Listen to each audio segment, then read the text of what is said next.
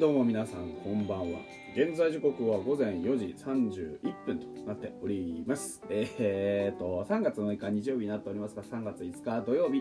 フォックストロットの野球語りたいラジオのお時間でございます。皆さんこれもよろしくお願いいたします。はい。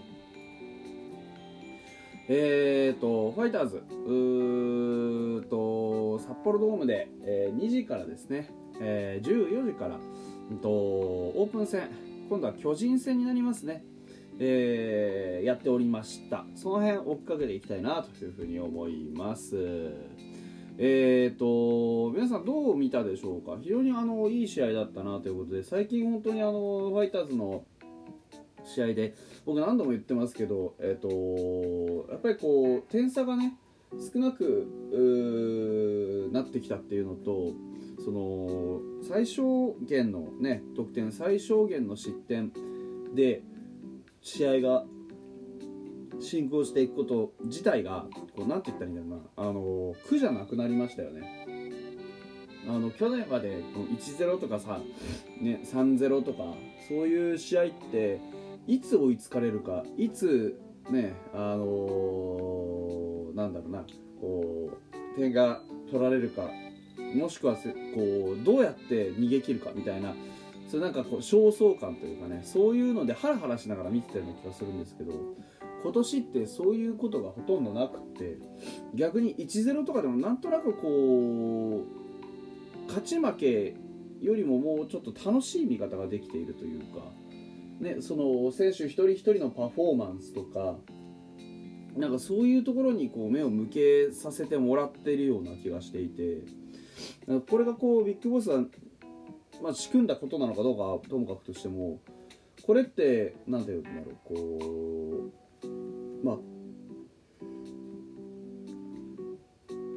なんだろう選手たちのその表情とか覚悟とかそういったものの魚っていうような気がしますよね。なんか見ててもやっぱ選手たちのそのなんていうんです？ポジティブな感情で野球やってるのが非常によく伝わってきますよね。うん、で、えっと、試合の方なんですけれども、えー先発ピッチャーが川野君それからあちらさんはあの菅野でした。で川野君非常にあの良かったなあという印象なんですよね。いやあの何が非常に良かったかっていうとえっとごまかしですよね。どういうことかっていうとなんかこうあまりこう立ち上がりがなんでかわからないけど先発の時って川野君立ち上がりとその中ねあのまあ4回とかだそういったこうなんか節目節目のところの回が非常に苦手だった印象があるんですけど、まあ、今日もそんなご多分に漏れずそこまで立ち上がりめちゃくちゃいいボール投げてたかっていうとストレートは非常にあの腕触れててすごくいいような気がしたんですけど、まあ、変化球にしろこう精度があまりちょっと良くなくって僕の見立てだと、まあ、だいぶコントロールっていうものは割とアバウトだったかなっていう、まあ、そういう印象なんですよね。でその中で、まあ、彼が一体どれぐらいのこう投球をしたかっていうとですねこれがまたあのななんて言ったらいいんだろうなあこう長い回を投げるために調整するとかっていうことではなくてあの加減ができていたというかあの何でもかんでも力いっぱい目いっぱいでこういっぱいいっぱい手振れば OK っていうような感じではなくなったんですよ。なんかこう丁寧に振ろう丁寧に、えーカウントを作ろうっていうような気分ともちょっと違っていてなそこら辺のこう微妙なあストレートはあんまこうちょっとうまく思った通りコントロールできないな。あ変化球ちょっと今思ったより外れちゃったなっていう時の次の1球っていうのをなんかあのきちんとクリエイトするようになったというかそういうところが非常によくってですね。で実際あの球数だけ見ると、まあ、5回63球ってまあまあなんですよね。まあまあって感じ、うん、でただやはりあの奪三振も2取れてましたしで、ね、打者17人、えー5回で17人ですからあのほとんど無駄な余計なねランナーを出すこともなくというようなところでした。だから何があのーね良かったかっていうとえっ、と自分でアウトこうやって取ろうっていう時に取れるような球を投げれたんじゃないかなっていう。例えばこうゴロが欲しいなとかここは三振取りたいなっていう時にある程度結果を意識した球をそのクオリティを下げることなく、えーなんかうまく投じれていたというかなんかそういう印象をなんかなんだろうな受けました。あのカール君の立ち上がりが悪い時っていうのは基本的にうんとなんだろうこうこれで取りたいんだとかこれで行ってくれみたいなちょっと勢い任せというかそういう投球目立ってたんですけど今回は全然違ったなっていう感じがあって、まあ、こういう投球を続けていければ、まあ、カー君先発で、あのー回すことは可能かなっていうような気がしましたよね。結果見ても今日は本当に非常にね、あのーよく投げれたんじゃないかなというふうに思いますね。で、えー中継いだのが上沢だったんですけれども上沢はまあほとんど言うことはないかなって感じです。あの途中フォアボールをちょくちょく続けるようなあの場面はあったんですが、まあ、やっぱりこう3イニングス目とかになってくるとちょっと球まだあの浮いてくるかな。う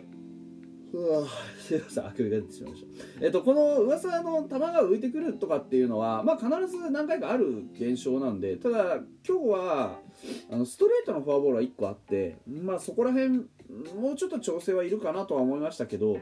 まあ、ストレートのスピンといい変化球の、まあ、キレといい、まあ、あのまずまず調整段階としてはいいところまで来てるなっていう感じですね。なのであの本当にこの後あーどこまで上がってくるのか非常に楽しみというところ。で最終回長谷川君長谷川あのルーキーの長谷川君ですね。えー左投げのサイド。非常にね、あの長谷川武宏君あの打者ね1人、えーヒットを打たれてしまいましたけれどもまああの1回を11球で片付けてですね、えー無事セーブがついたということで非常に良かったんじゃないかなと思います、あの球のキレにしてもストレートの伸びにしてもあの三振も奪ってましたしあなんだろうなこうもう何年もそこでやってるかみたいなで落ち着き払った感じがすごくしてて、えーいやとっても印象は良かったですよね。うん。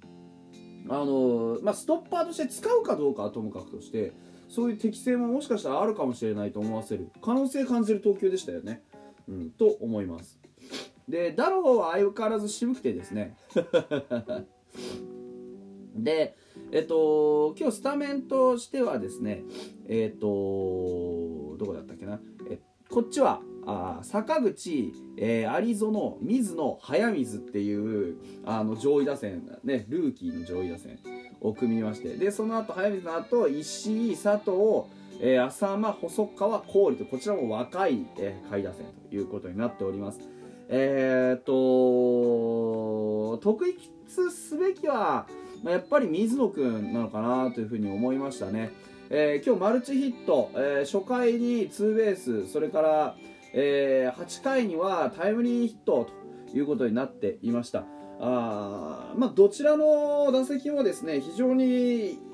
僕がずっと言ってる水野君のコンタクト能力の高さというのが生かされたかなというふに思います。水野君は本当にあのバットに当てていくっていうのがうまくて初球凡退っていうのは多分ほとんどないんじゃないかなと思います。あの見たりファール打ったりあの粘るという意味ではなくってその相手にた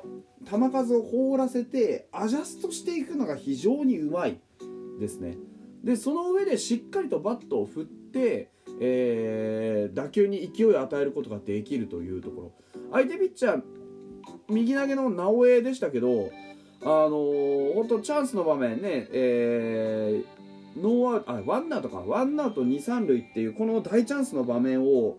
あのきちんとその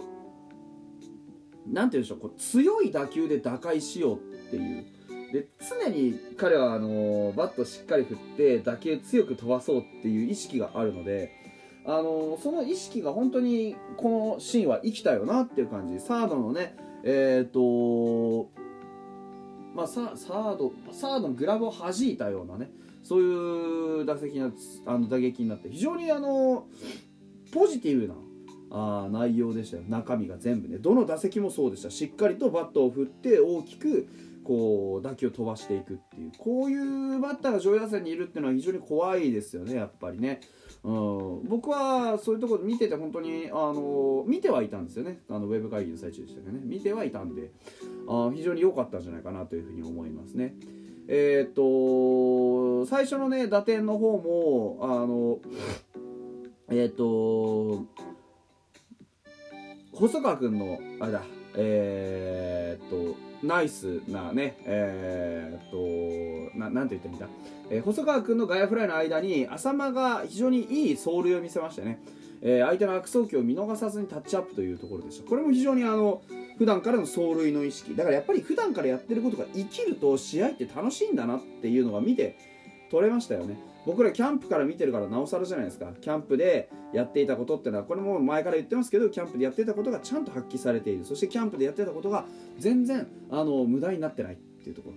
これが本当にああいや本当見てて楽しかったですよね。うん。というわけでいろいろねあの選手いいところたくさんまた見れました。今日の MVP は僕はやっぱり川野君かなと思っておりますはいこの調子でぜひね先発ローテーションに食い込んでいってくれればと思っております。次の投球が大事ですね川野君はね。はい。というわけで本日はここまでです。ありがとうございました。バイバイ。